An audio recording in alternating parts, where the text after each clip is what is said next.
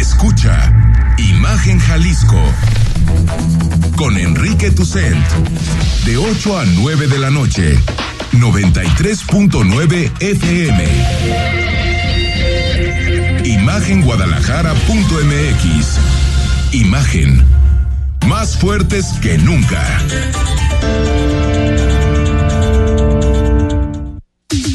Twitter. Arroba Imagen Radio GDL. Más fuertes que nunca. Son las 8 de la noche en punto. ¿Cómo estamos? ¿Cómo estamos? Estamos en imagen totalmente en vivo este viernes por la noche. Recuerda que el WhatsApp es el 3315-638136. Encantados que nos acompañes. La pregunta que te hacemos esta noche para que participes es: ¿estás de acuerdo o no en que se pueda ser diputado, secretario de Estado? o tener algún cargo de representación popular a partir de los 18 años. Es decir, bajar la edad a los 18 años. Esto ha generado polémica, sobre todo en redes sociales. Y unos minutos más aquí con Rodrigo de la Rosa lo vamos a debatir. Rodrigo, viernes, ¿cómo estás? Finalmente viernes, Enrique. Buenas noches a todos. 14 de abril, a darle. Ya, mitad de mes, ¿no? 14 Mitad de abril. de mes. Rapidito este año, ¿no? Sí, sí, sí, O, también bueno, pasado. eso ¿no? pinta, No, eso sí, sí, pinta. pinta, sí pinta rapidito. Año. Abril ya, mediados de abril, viernes de Ya quincena. empieza la operación regreso, ¿no?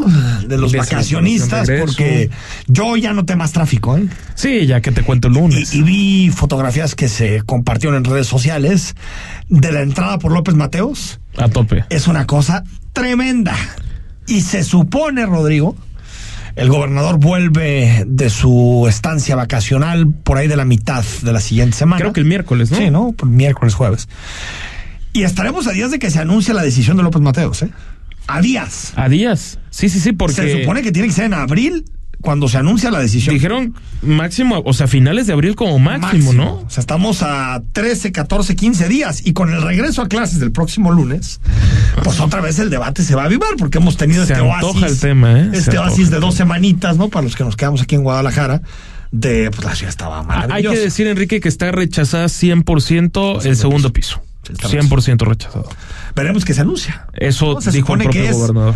el, el, pues digamos, los resultados de todo el diálogo que, que ha habido en estos meses, en donde hubo especialistas, donde hubo empresarios, constructores, vecinos, burócratas, es decir, pues se supone que es una decisión medianamente consensuada con la gente que vive en la zona de, de López Mateos. Sí, digamos que esa especie de cabildo que se formó ahí en, en diferentes reuniones que hubo en Casa Jalisco y en, y en otros lares donde se hablaba de, de, de ese tema. Recordemos que una de las activistas ahí presentes dijo desde el día uno, en aquella presentación a medios de comunicación, que ella estaba asustada con la idea de un segundo piso, algo que creo tú compartías Sí, sí, plenamente. totalmente, totalmente. Y bueno, finalmente rechazado. Y entonces, si está rechazado un segundo piso, cosa que celebro, dicho sea de paso, entonces habrá que ver ¿Cuáles son las soluciones? BRT. Si hay transporte público. Por ahí también hay soluciones que tienen que ver no solamente con, con obras, sino con, con la forma en que se gestionan los flujos. Por ejemplo, que por la mañana tal vez todo López Mateos vaya en dirección sur-norte, digamos, a flujo, Así es. y a partir de las seis de la tarde en contraflujo. Y que quien, quien decida moverse, digamos, a contraflujo, como se suele decir, pues tenga que utilizar alguna otra vía. Es decir, hay muchas opciones que se están, también se está hablando de un carril extra en algunas zonas, ¿no? De un lado y de otro, que yo desde mi punto de vista eso no funciona. Das más espacio a coches Coincido. y va a haber más coches. Pero bueno, veremos qué se anuncia en próximos días con relación a la avenida López Mateos. Y además pinta interesante porque también por esas fechas regresa el alcalde de Guadalajara, Pablo Lemos, que tiene más de dos semanas. Se supone que ya volvió, más de- ¿no? O tiene que ya volver, ¿no? Yo tengo entendido que regresa hasta la siguiente semana. Hasta la siguiente semana. ¿no? Entonces coincide el regreso de los dos personajes políticos más im- importantes de, de, de, de Jalisco Y, y, ojo que también el que tendría que hablar mucho del, del, tema, supongo yo, porque es el principal interesado, es el presidente de Tlajomulco. Sí, de Salvador Zamora, Salvador Zamora. por supuesto. Veremos qué sucede con López Mateos. Próximos días se anunciará la decisión que toma el gobierno de Jalisco y que toman los colectivos, los vecinos, en torno a qué hacer con esta avenida que se ha convertido básicamente en un estacionamiento en los últimos años, a pesar de que se le ha metido muchísima lana, específicamente en el sexenio de Francisco Ramírez Acuña. A través del portal Latinus y por el periodista Carlos Loret de Mola, nos enteramos de una conversación que se grabó, se filtró, entre el secretario de Gobernación y los senadores de Morena. Y ahí sí, el secretario de Gobernación sea sincera y lo que hace es transmitirle a los senadores una conversación que tuvo con el presidente López Obrador, en donde hablaban del INAI y donde le preguntaba a López Obrador, a Dan Augusto López, al secretario de Gobernación, ¿y qué pasa si veto todo este tema de los magistrados? No, perdón, consejeros, no, perdón, comisionados, total, ni los nombres se saben, ¿no? De, de los cargos, pero bueno.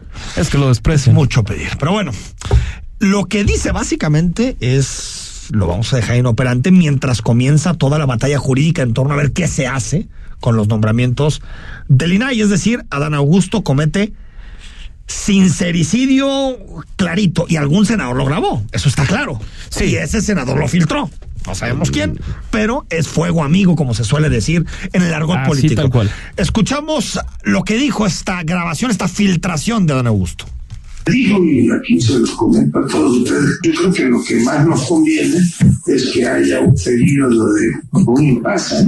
Ahora, ayer le comenté que iba a venir y que seguramente uno de los temas a tratar sería el del titular. Y, y bueno, pues la respuesta es la misma. Yo creo que estamos en el mundo ideal. Nosotros no tenemos ninguna urgencia porque se nombre en estos momentos. Urgencia porque ese nombre nos conviene un INAI inoperante. Así tal cual. No estamos interpretando sus palabras.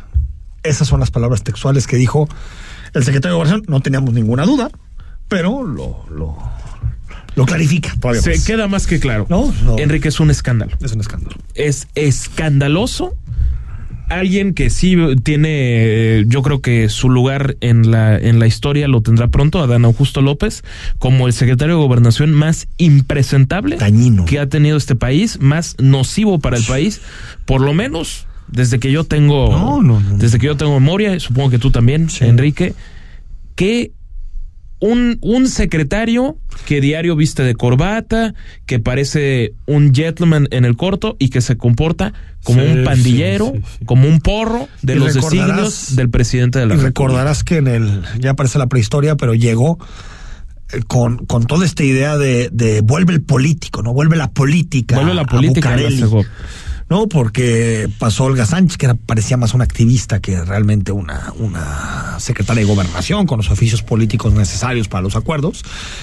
Y realmente coincido contigo, ha sido una gran decepción. Primero porque nunca debió haber sido corcholata. Creo que López Obrador pudo haber perfectamente encontrado otra cuña, ¿no? Que le permitiera jugar ahí a una tercera vía entre, entre Sheinbaum y Ebrard. Exacto. Porque lo desarmó. Entonces, políticamente, mm, ya prácticamente nadie cree en lo que dice eh, Adán Augusto López.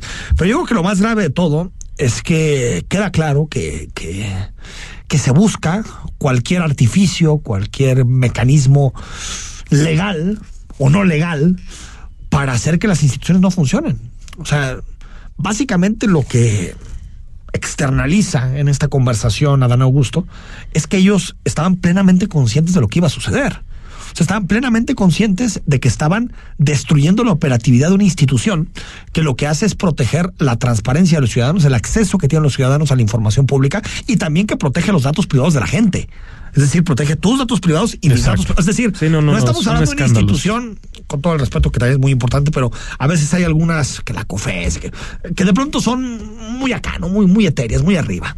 Pero esta, estamos hablando de que tiene que ver con el día a día de los ciudadanos y por supuesto que a un gobierno le conviene que no lo fiscalicen, que, que no tenga que transparentar nada. Sí, y un gobierno que se dice que se dice transparente porque como porque como hay un presidente honesto y lo entrecomillo y rindo cuenta y rinde cuentas a diario, entonces no es necesario porque como ya llegó gente buena al gobierno, lo de entonces honesto... ahora sí ya no se No, lo de honesto no se sostiene por ningún lado, porque, esa es la ver, verdad. Porque si si a ver, eh, es lo mismo robar para metértelo en la bolsa que robar para hacer campañas políticas, ¿eh? Ah, es exactamente, o sea, es exactamente lo mismo, eso de llegar con maletines para las campañas políticas, pues con Pío, con, con de, Delfina, con Gómez Delfina, con, su, o sea, con, sus diezmos en y el alguien honesto, si tienes un colaborador que le mocha el salario a sus trabajadores, pues diría tú no puedes ser candidato. Bueno, a mí me parece un escándalo que los mexiquenses vayan a votar por Delfina, ¿eh? me parece un escándalo pero bueno, algo verán en ella que yo a la distancia no veo. A ver, a mí me parece bastante detestable el prismo mexiquense, bastante, el grupo Atlacomulco, pero yo se me hace incomparable el perfil de Alejandro del Moral con el perfil de, ah, no, no, de, no, de, de Delfina, sí, ¿eh? más allá no, de, de los corrupto que es el el, el, el grupo Atlacomulco, el grupo por supuesto. Pero tú dices, a ver, no, Delfina, ¿cómo va a comer? Pobre Estado de México. Vean a. Sí, no, en, en, en pobre Veracruz. Estado de México. Ahora, López Obrador la habló en la mañana y dijo, pues, ¿para qué necesitamos eso, no? Imagínate O nada sea, más. ¿para qué necesitamos transparencia? A ver, escuchamos lo que dijo AMLO hoy en la mañanera. No sirven para nada. O sea, era un gobierno mantenido y bueno para nada. Eso es lo que había. ¿Saben para qué sirve ese instituto? ¿O para qué servía? Nada más era una fachada para encubrir las corruptelas de los funcionarios. Hijo, es que no se, no se puede mentir tanto. O sea, te lo, lo, lo digo en serio. No, O sea, es que claro. No, no, no, y no, no, no, no puedo creer cuando escucho esto. O sea, no puedo creer porque ya es. eh, podríamos burlarnos perfectamente ahorita, ¿no? Pero prácticamente todos los grandes escándalos de corrupción que han paralizado este país han tenido de alguna u otra manera que ver Con el INAI. con el INAI, Así es. con el acceso a información. Sí. O sea, imagínate que le cambie y diga, eran la fachada Para, para, cubrir a lo- para cubrir a los corruptos. Es que de verdad, yo, yo, si esto se lo cree ya, el problema del presidente no es la mentira, ¿eh? Es la esquizofrenia. O sea, es que si se cree esto, yo, yo me imagino que se lo cree. Pero es que. no sé, o sea, a ver, Rodrigo. A ver, es lo el- dice con un convencimiento. Eh, Es el cinismo suficiente para decirlo. Lo dice O sea, con un convencimiento. O sea, ahora el INE hacía los fraudes. El INAI protegía a los corruptos. O sea, ¿qué historia está contando López Obrador? La- la o sea, ¿qué historia está de- contando de verdad? La, de está él, reescribiendo ya, ya la ni historia. siquiera es de buenos y malos, es la de él solito. de él. Él, él, y si sobra él, es el señor el problema, Enrique. el problema es que eh, eh, no nos encontremos en 2024, 25 con un desierto de instituciones de contrapesos en este país. ¿eh? O sea, ese es el asunto. O sea, creo que el INE, yo empiezo más a compartir tu optimismo en torno a que creo que la institución se puede mantener. Porque resistió bien con Está el músculo ciudadano, que desafortunadamente el INAI Oye, no lo tiene del todo. Viste que, que pusie- hizo pública con esto de que Azteca quiere mucho al INE. Eh, um, la periodista Mónica Garza hizo pública un video donde hay una manifestación como de 10 pelados en la Die- Diez pelagatos de, de, de la UNAM. 10 que- pelados en la UNAM que, que eh, manifestándose y, y dicen eh, manifestaciones en la casa de estudios. Sí, no, no, no, o sea, dije, ah, pues muy bien. Ah, se nota que la casa de estudios está en efervescencia en contra Sí, no, eso, di- diez, pero- diez pelagatos. Bueno. Caray. Enrique, si hay un organismo constitucional autónomo que ayudó a que López Obrador llegara al poder, es precisamente el INAI. Es que ya. La estafa maestra salió en mucho del Instituto Nacional de Acceso a la Pero- Información pero- y Protección de Datos. ¿Sabes, sabes qué me, qué me. Sí, totalmente, totalmente. ¿Qué me, qué me. eh, digamos, golpea de toda esta parte? Que el INE, el INE sí tiene un capital social que defienda a la institución.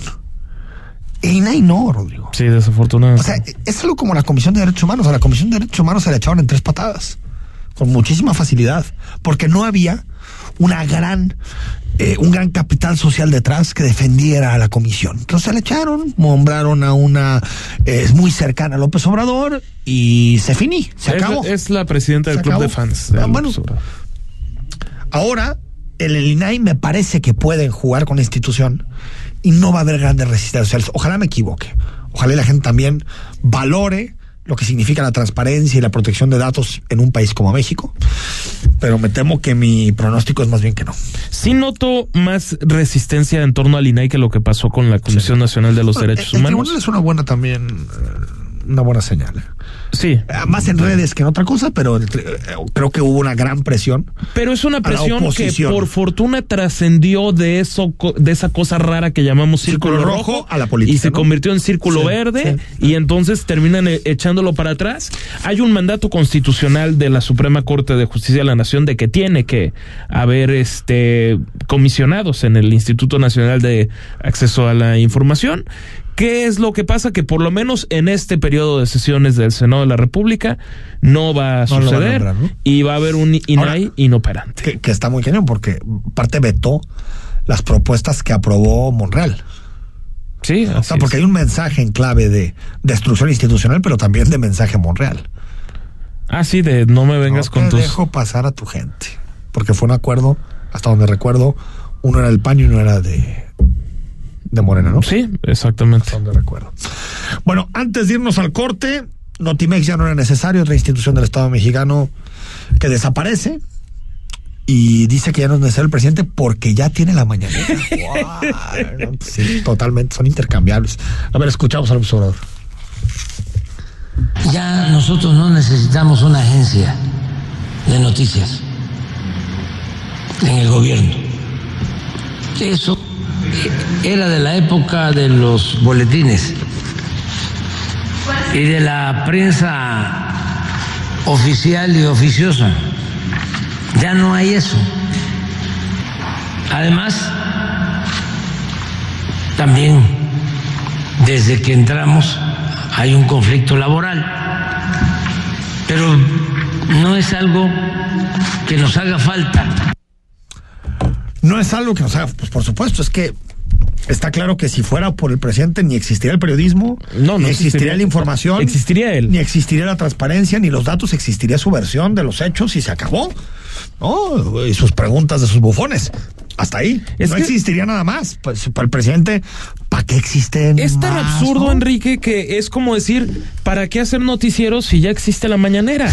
¿Para qué escribir columna- columnas de opinión si ya Si existe la si- mañanera. si ya tiene su Aparte, versión general, estenográfica Rodrigo, de cada los, mañanera? los estados más importantes del mundo tienen una agencia estatal de noticias que muchas veces sirve para proyectar al mundo algunos temas que suceden en el país. Claro. AF, eh, Francia, AFP, eh, EF, tiene que ver con Press, exacto, o sea. con, agencias de este tipo.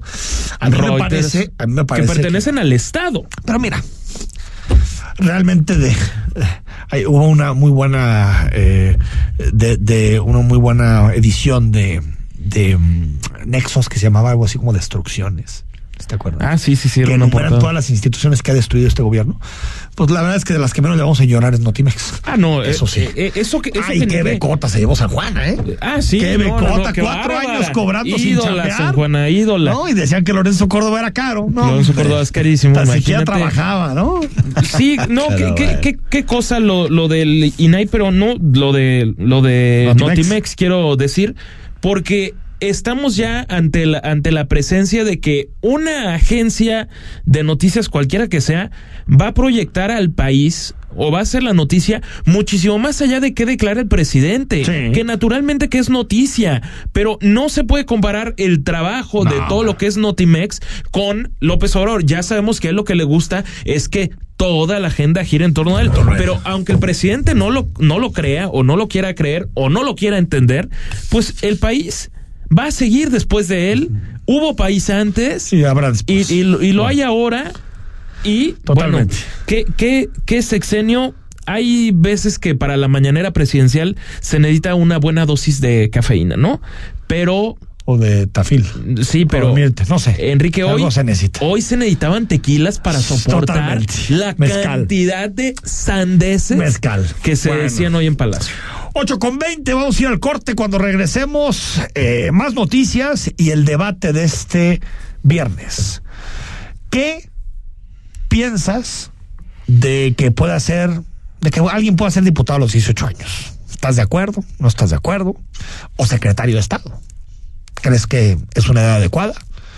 Regresamos, lo discutimos y más adelante es viernes. Va a ser de libros y también de, de cine. El análisis político. A la voz de Enrique Tucent. En Imagen Jalisco. Regresamos.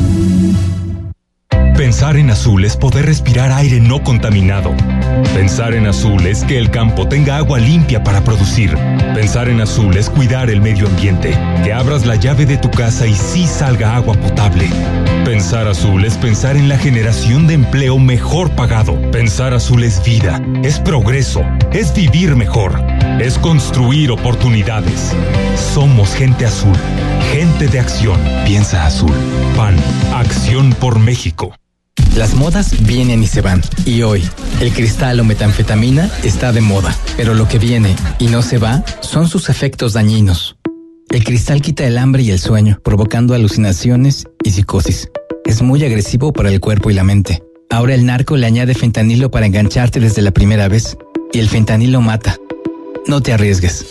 Si necesitas ayuda, llama a la línea de la vida 800-911-2000. Secretaría de Gobernación, Gobierno de México.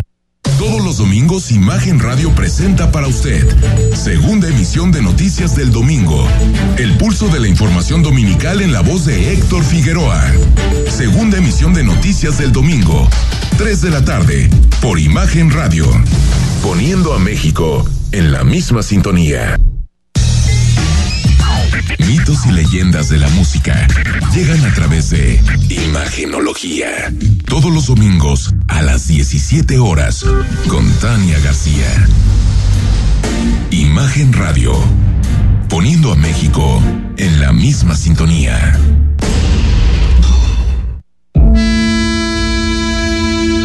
La fe te ayuda a creer en ti y te da la inspiración para lograr cosas importantes en la vida. Por eso en este espacio, a través de temas sobre religión católica y de valores, te ayudaremos a reforzarla cada día. Escucha al Padre José de Jesús Aguilar Valdés en Resonancias de Fe. Todos los domingos a las 9 de la mañana, por Imagen Radio.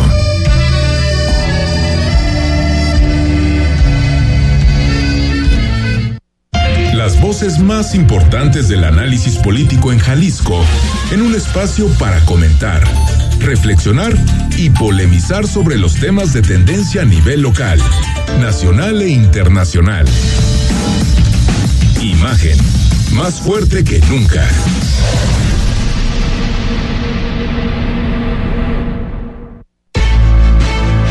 Estás escuchando Imagen Jalisco con Enrique Tucent.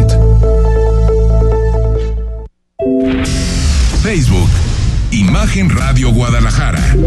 Imagen, más fuertes que nunca.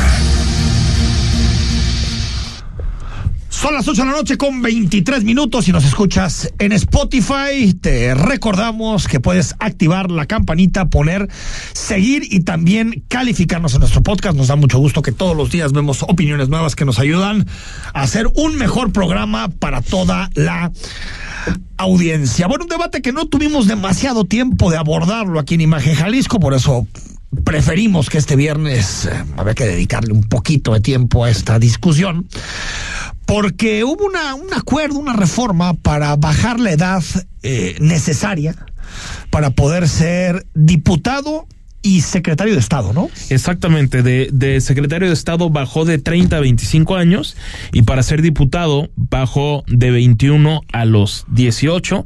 Se mantiene intacto, me parece, 25 años para llegar al Senado de la República y 35, mayor de 35 para ser presidente de la República. Esas dos se mantienen. Esas dos se mantienen. A ver, yo, yo diría que hay dos corrientes de opinión en torno a este tema y ahorita Rodrigo nos da su opinión y yo también doy la mía. La primera corriente de opinión, la que está a favor de esta reforma es, ¿por qué no?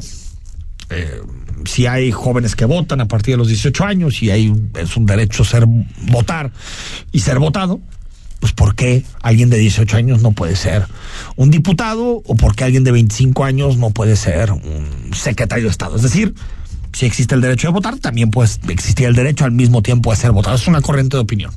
Otra corriente de opinión es, no, porque no existe ni los estudios, ni la madurez suficiente, ni los méritos necesarios para poder llegar a ser diputado o algún representante popular a los 18 años, en cuanto se cumple la mayoría de edad. Rodrigo, ¿cuál es tu posición? Que a mí me parece un escandalazo que a los 18 años alguien pueda ser diputado. A mí sí me parece escandaloso.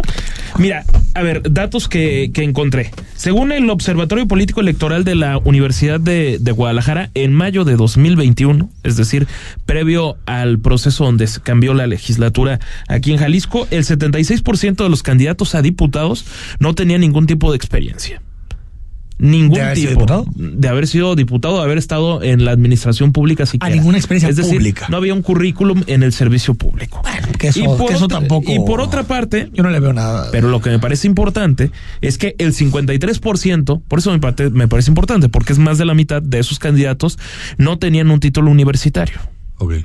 Entonces, partiendo de la máxima de que por una cuestión biológica a los 18 años es que ni, ni bailando el jarabe tapatío tienes ya una licenciatura, estás por ingresar o acabas de, de, ingresar, me parece que legislar es una cosa francamente muy seria. Bueno. Y el hecho, bueno, tiene que ser Debería seria ser, o dices. aspiramos a que sea seria. Y este tipo de cosas sí alimentan la demagogia, muy bonito y todo, pero me parece que no hay ni la madurez ni la educación suficiente para universitaria, quiero decir, o de algún tener cierto bagaje académico en lo público, en lo privado, para votar leyes, para proponerlas, para opinar al respecto de cómo puede mejorar la vida pública de un país o de cualquier entidad. Me parece y esto Enrique, cambia a nivel estatal. ridículo. No, sí, sí va. Eh, Es que los congresos tendrán, Tendrán que que, hacer que, ¿no? que apro- que aprobarlo. 18 se necesitan. Sí, sí, sí, para tener la, la reforma. A ver, aquí históricamente en la representación en los congresos ha habido, eh, yo diría, distintas posturas. ¿Qué debe ser un congreso? Debe ser un espacio de gente preparada que haga cambios a las leyes y que haga cambios, porque al final cambios a las leyes es cambio a nuestro pacto social como, como, como comunidad. O debe ser un espejo de cómo es esa ciudadanía. Yo creo, Rodrigo, que tampoco un Congreso debe ser muy distinto a su población. Sí, es decir, ¿a qué voy? ¿A qué Pues voy? estás definiendo una realidad aplastante, entonces. Sí, pero lo que voy es que, a ver, pero siempre ha habido esta discusión, porque hay unos, hay gente que dice, no, es que lo que se necesita es tener un Congreso muy bien formado, porque de esa manera son los tecnócratas sobre todo, ¿no? Eh, eh, saben de técnica y por lo tanto pueden hacer los cambios necesarios. Hay otros que dicen, no, a ver, si en la sociedad hay líderes agrícolas que no tienen títulos universitarios, pero que representan una parte de la sociedad, pues ¿por qué no pueden estar en el Congreso? Pero a los o si hay 18. jóvenes, o si hay jóvenes que a los 18 años eh, eh, eh, eh, representan y la gente opta por votar por ellos, pues ¿por qué no hay una representación de los jóvenes en el Congreso? A ver, también, yo creo, Rodrigo, que también en muchas ocasiones los legisladores tienen distintos sesgos a la hora de legislar, pues también por lo que son, por lo que viven. Por ejemplo, casi todos los diputados pues tienen su dinerito. Sí, es No les urge tocar ciertos temas. Para nada. No usan el transporte público. No, muy pocos. Ah, bueno. Nos, eh, creo que se han ido, sobre todo en algunas bancadas, estoy pensando en PAN y en, en MC, hay más jóvenes, pero en general los diputados solían estar de los 40 para arriba. Ya han ido cambiando, me parece. Pero es que yo no estoy en contra de que, de que si son mayores de 21 años adelante. Pero ¿por qué 21 y no 18? A ver. Porque me parece que a los 18 sí, sí hay, o sea, Yo la conozco a gente mentalidad más de madura persona- de 18 años que de 50. Puede ser que sí. Oh, pero claro la que sí, mentalidad de alguien de 18 a los 20 puedes llegar a ser más- ¿qué edad tienes, Rodrigo La Rosa? Yo 28. Tú puedes ser mucho más maduro que el de 45 años. No, no, no lo dudo y te, y te lo agradezco además, pero yo, yo creo que O sea, sí- si alguien de 18 a mí- Al años- menos en mi experiencia personalísima, aclaro, jamás he sido político y espero nunca hacerlo. ¿Por qué? Porque no, Pues no, o sea, con De la Rosa. Prefiero verlos desde Con la De la barrera. Rosa el cambio estaba cerca. Imagínate nada más.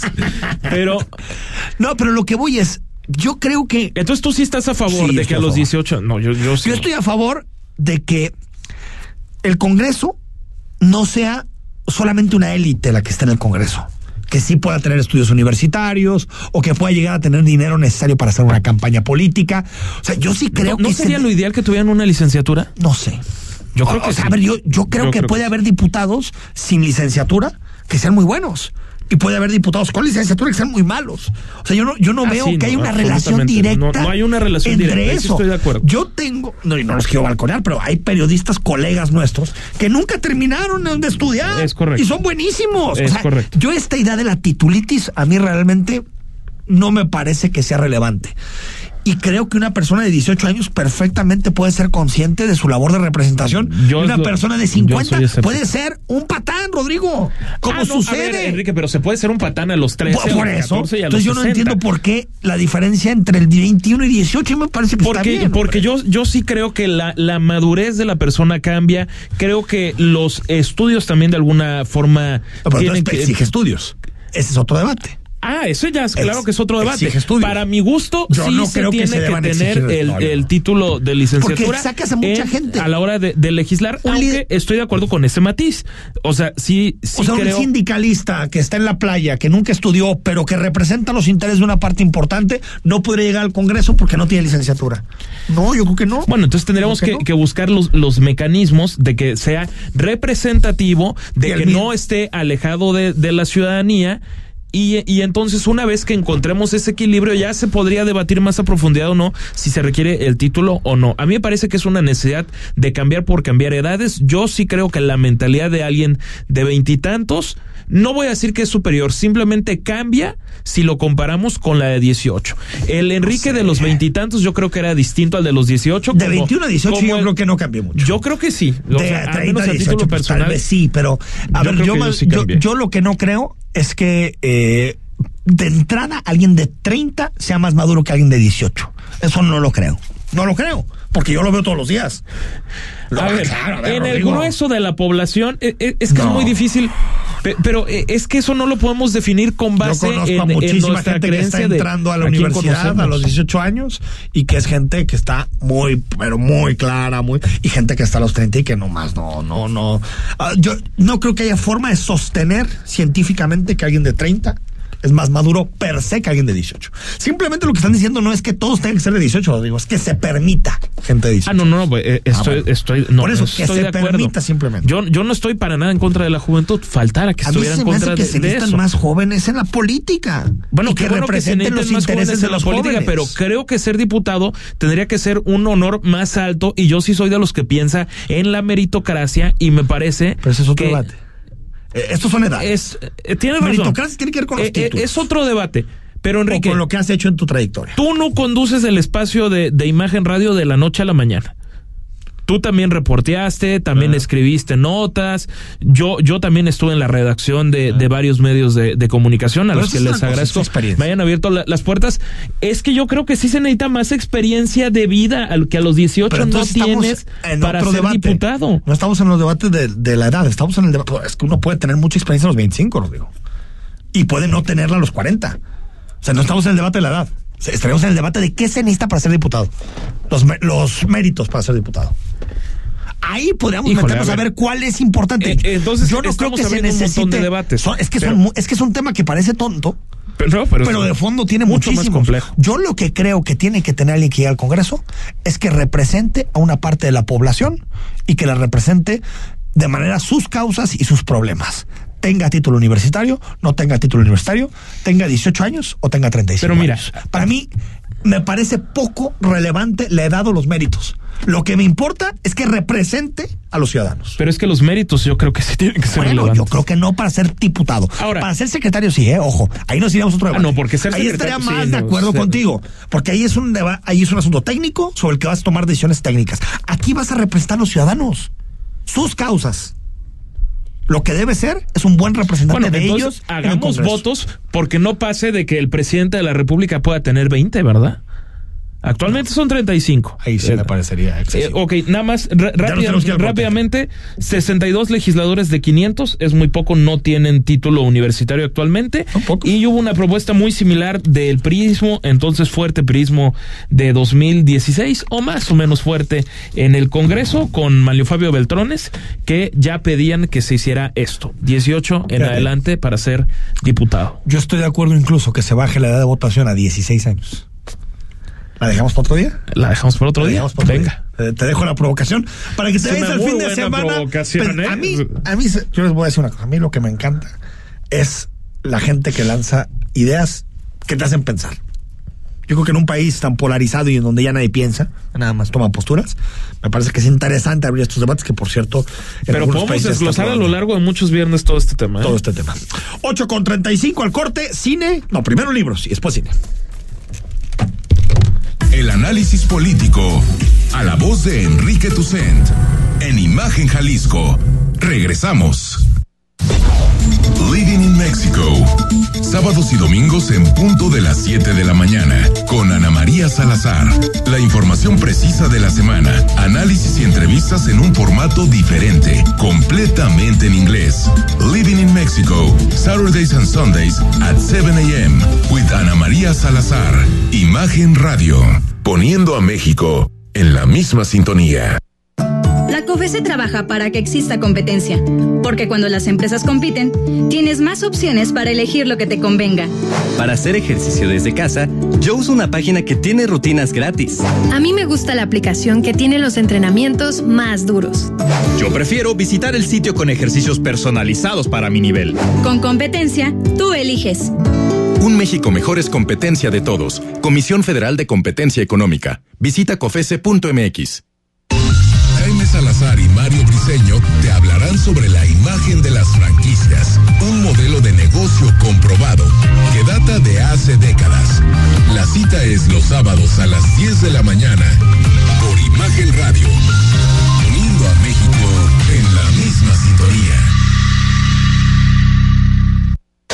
La información puede llegar dividida en tracks, contar historias que generan distintas atmósferas y forman parte de un momento de nuestra vida. Te presentamos el disco de la semana con Mariana H. Todos los domingos a las 16 horas. Imagen Radio. Tan grande como la información. Poniendo a México en la misma sintonía.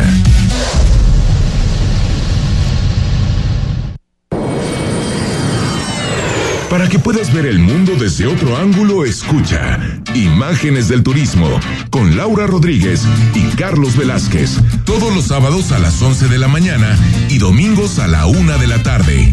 La visión del fondo del turismo por Imagen Radio. Las voces más importantes del análisis político en Jalisco, en un espacio para comentar, reflexionar y polemizar sobre los temas de tendencia a nivel local, nacional e internacional. Imagen, más fuerte que nunca. Estás escuchando Imagen Jalisco con Enrique Tucent. Instagram, arroba Imagen Radio GDL. Imagen, más fuertes que nunca. Son las 8 de la noche con 38 minutos. Estamos en viernes totalmente en vivo en Imagen Radio. Hasta las 9, información, análisis y opinión. Ayer no nos acompañó como suele ser, eh, o como solemos, solemos hacerlo los jueves.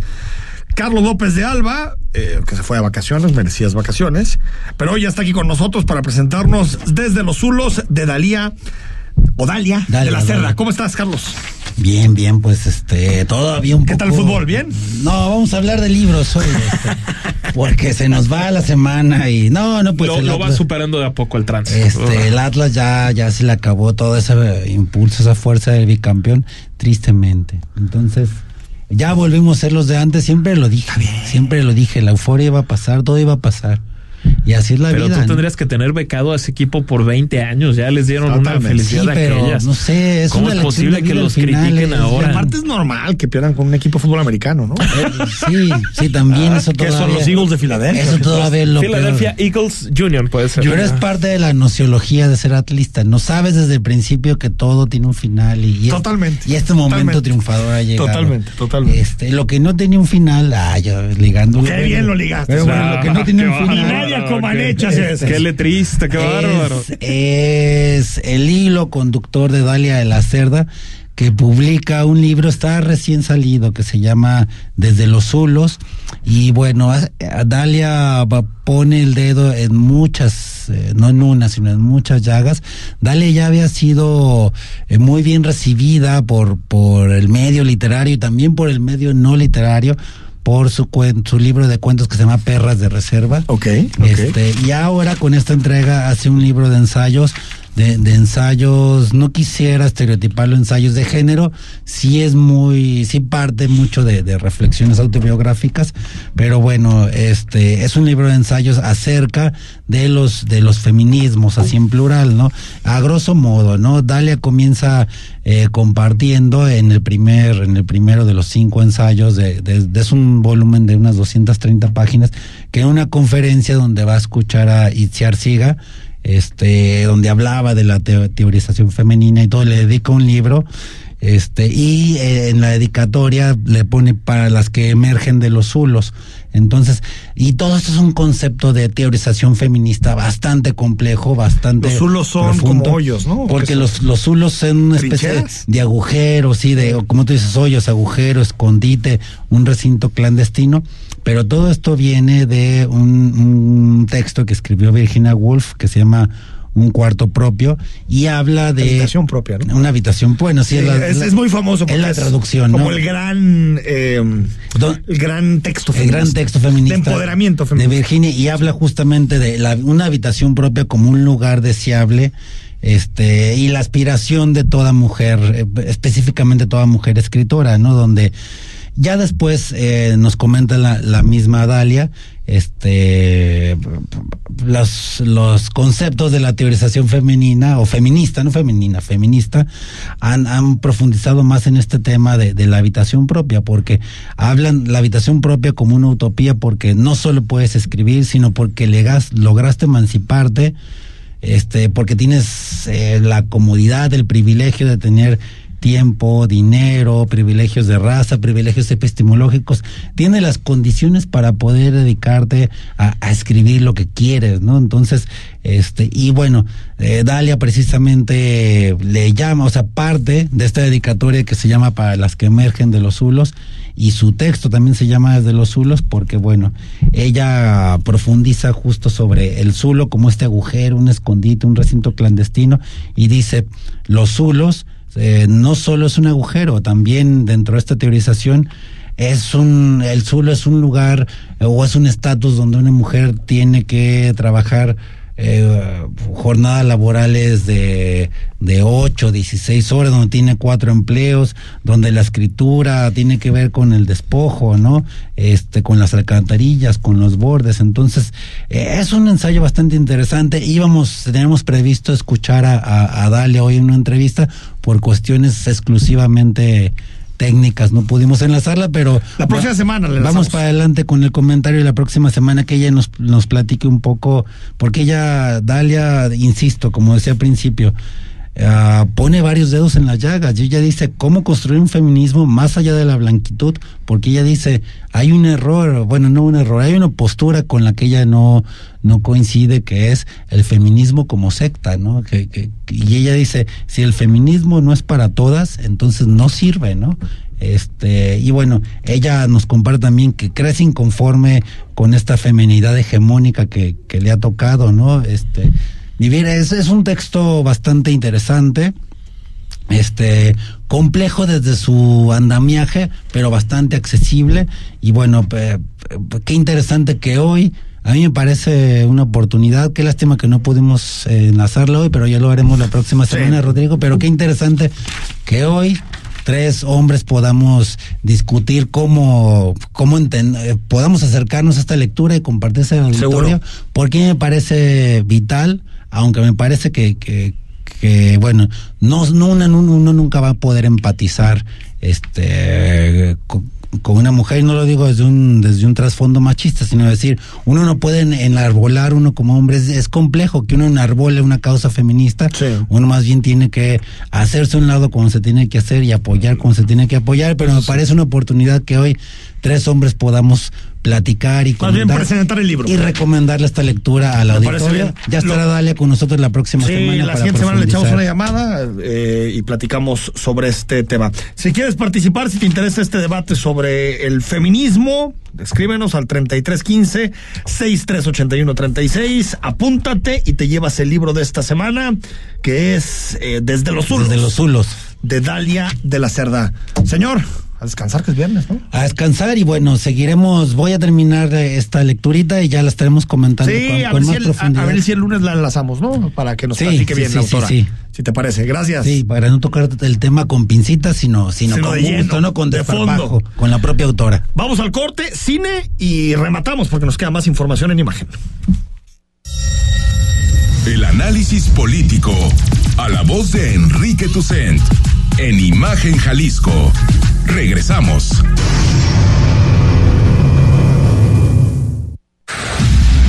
La industria automotriz es innovación, seguridad, tecnología, movilidad y elegancia. En Autos en Imagen, viajaremos juntos de lunes a viernes, de 4.30 a 5.30 de la tarde, por el apasionante mundo del automovilismo, de la mano de Cristian Moreno Pasión y experiencia por los autos, por Imagen Radio, poniendo a México en la misma sintonía.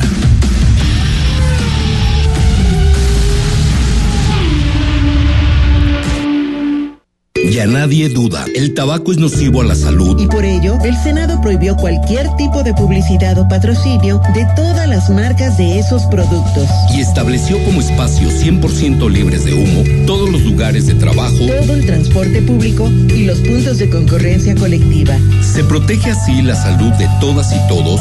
Se propicia un mejor medio ambiente. Y se previenen riesgos de adicción en la juventud. Senado de la República. Sexagésima quinta legislatura. Cómo ser programador de videojuegos. Sin las abejas, sería imposible la vida de los humanos. Ya le entendí a las matemáticas. El sol es una estrella. Conoce toda la ciencia que te rodea en Preguntamos porque somos niños. Domingo 11 de la mañana, por Imagen Radio. ¿Qué hacer? ¿Tienes tiempo libre y no sabes qué hacer? Mariana H. Todos los viernes de 10 a 11 de la noche te recomienda libros, exposiciones, obras, música y todo aquello que puedes hacer cuando te preguntes ¿qué hacer? Por Imagen Radio. Las voces más importantes del análisis político en Jalisco en un espacio para comentar reflexionar y polemizar sobre los temas de tendencia a nivel local, nacional e internacional. Imagen, más fuerte que nunca.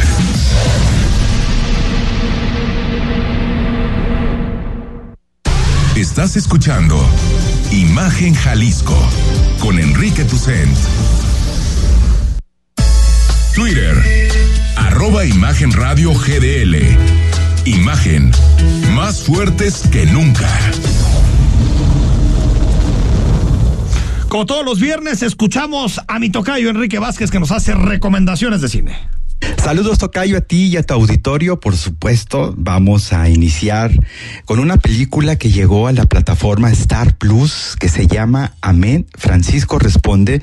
Y este Francisco no es otro sino Jorge Mario Bergoglio, el Papa Francisco. La película es un documental, pero también una importante pieza de periodismo.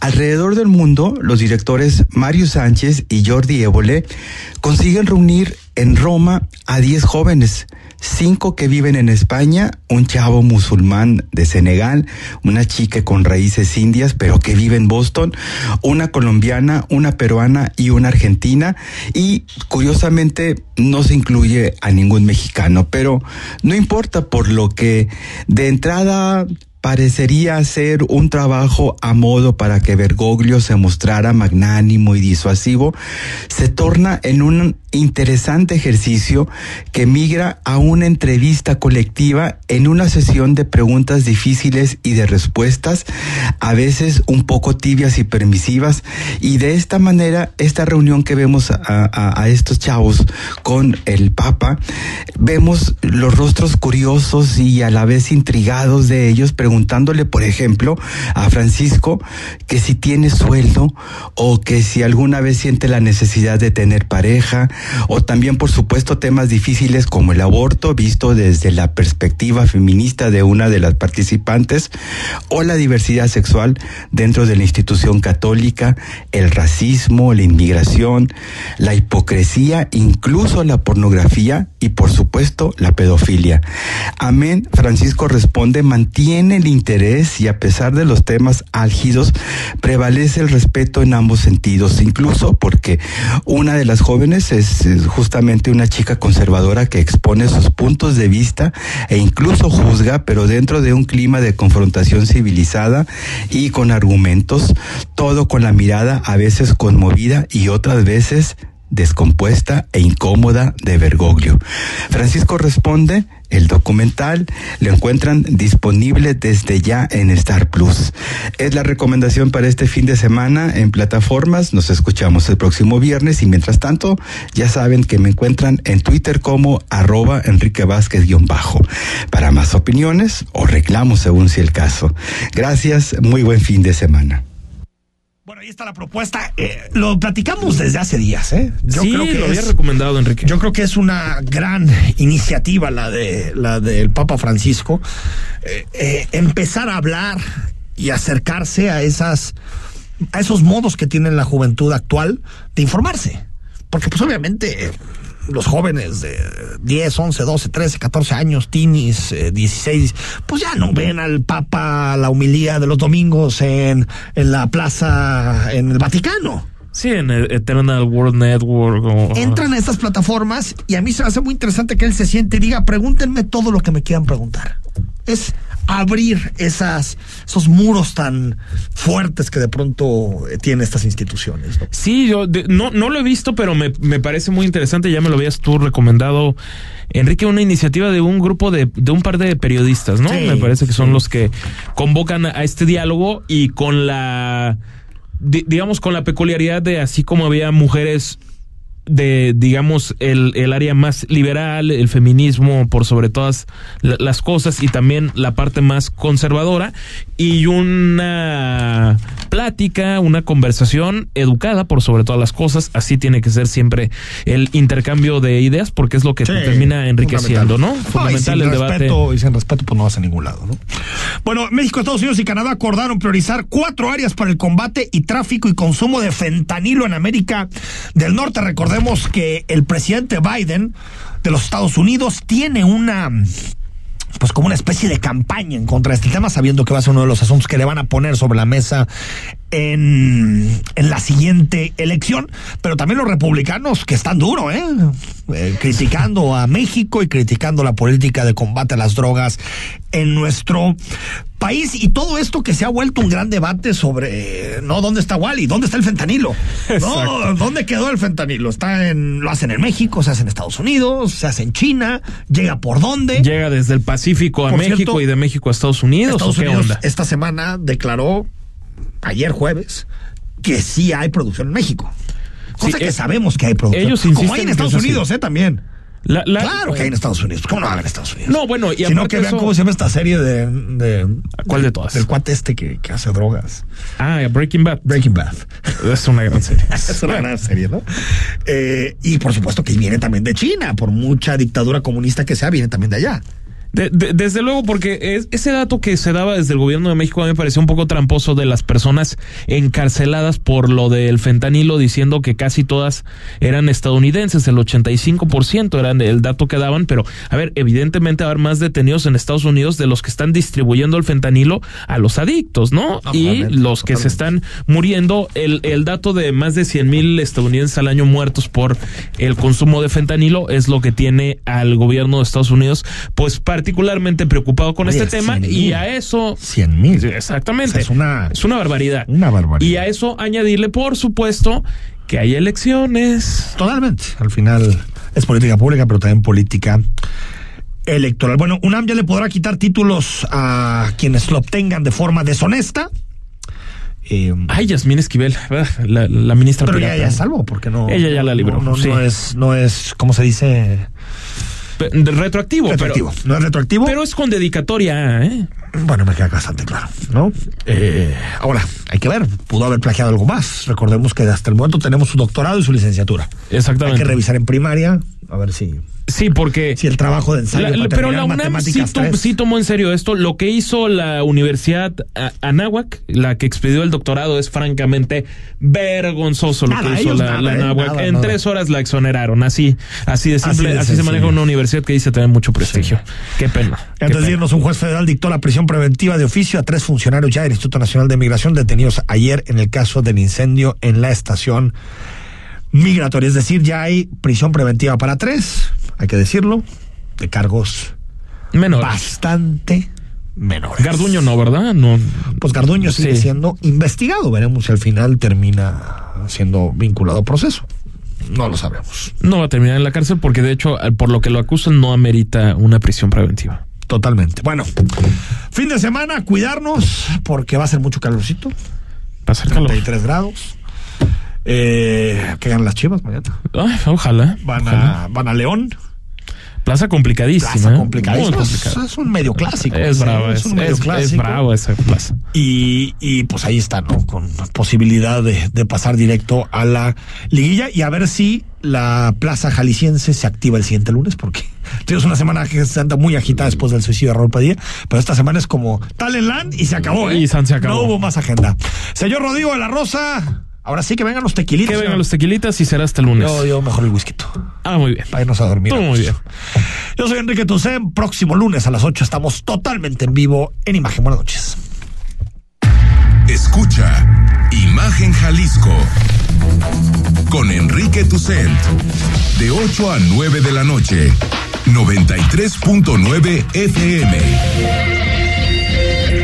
Imagenguadalajara.mx Imagen. Más fuertes que nunca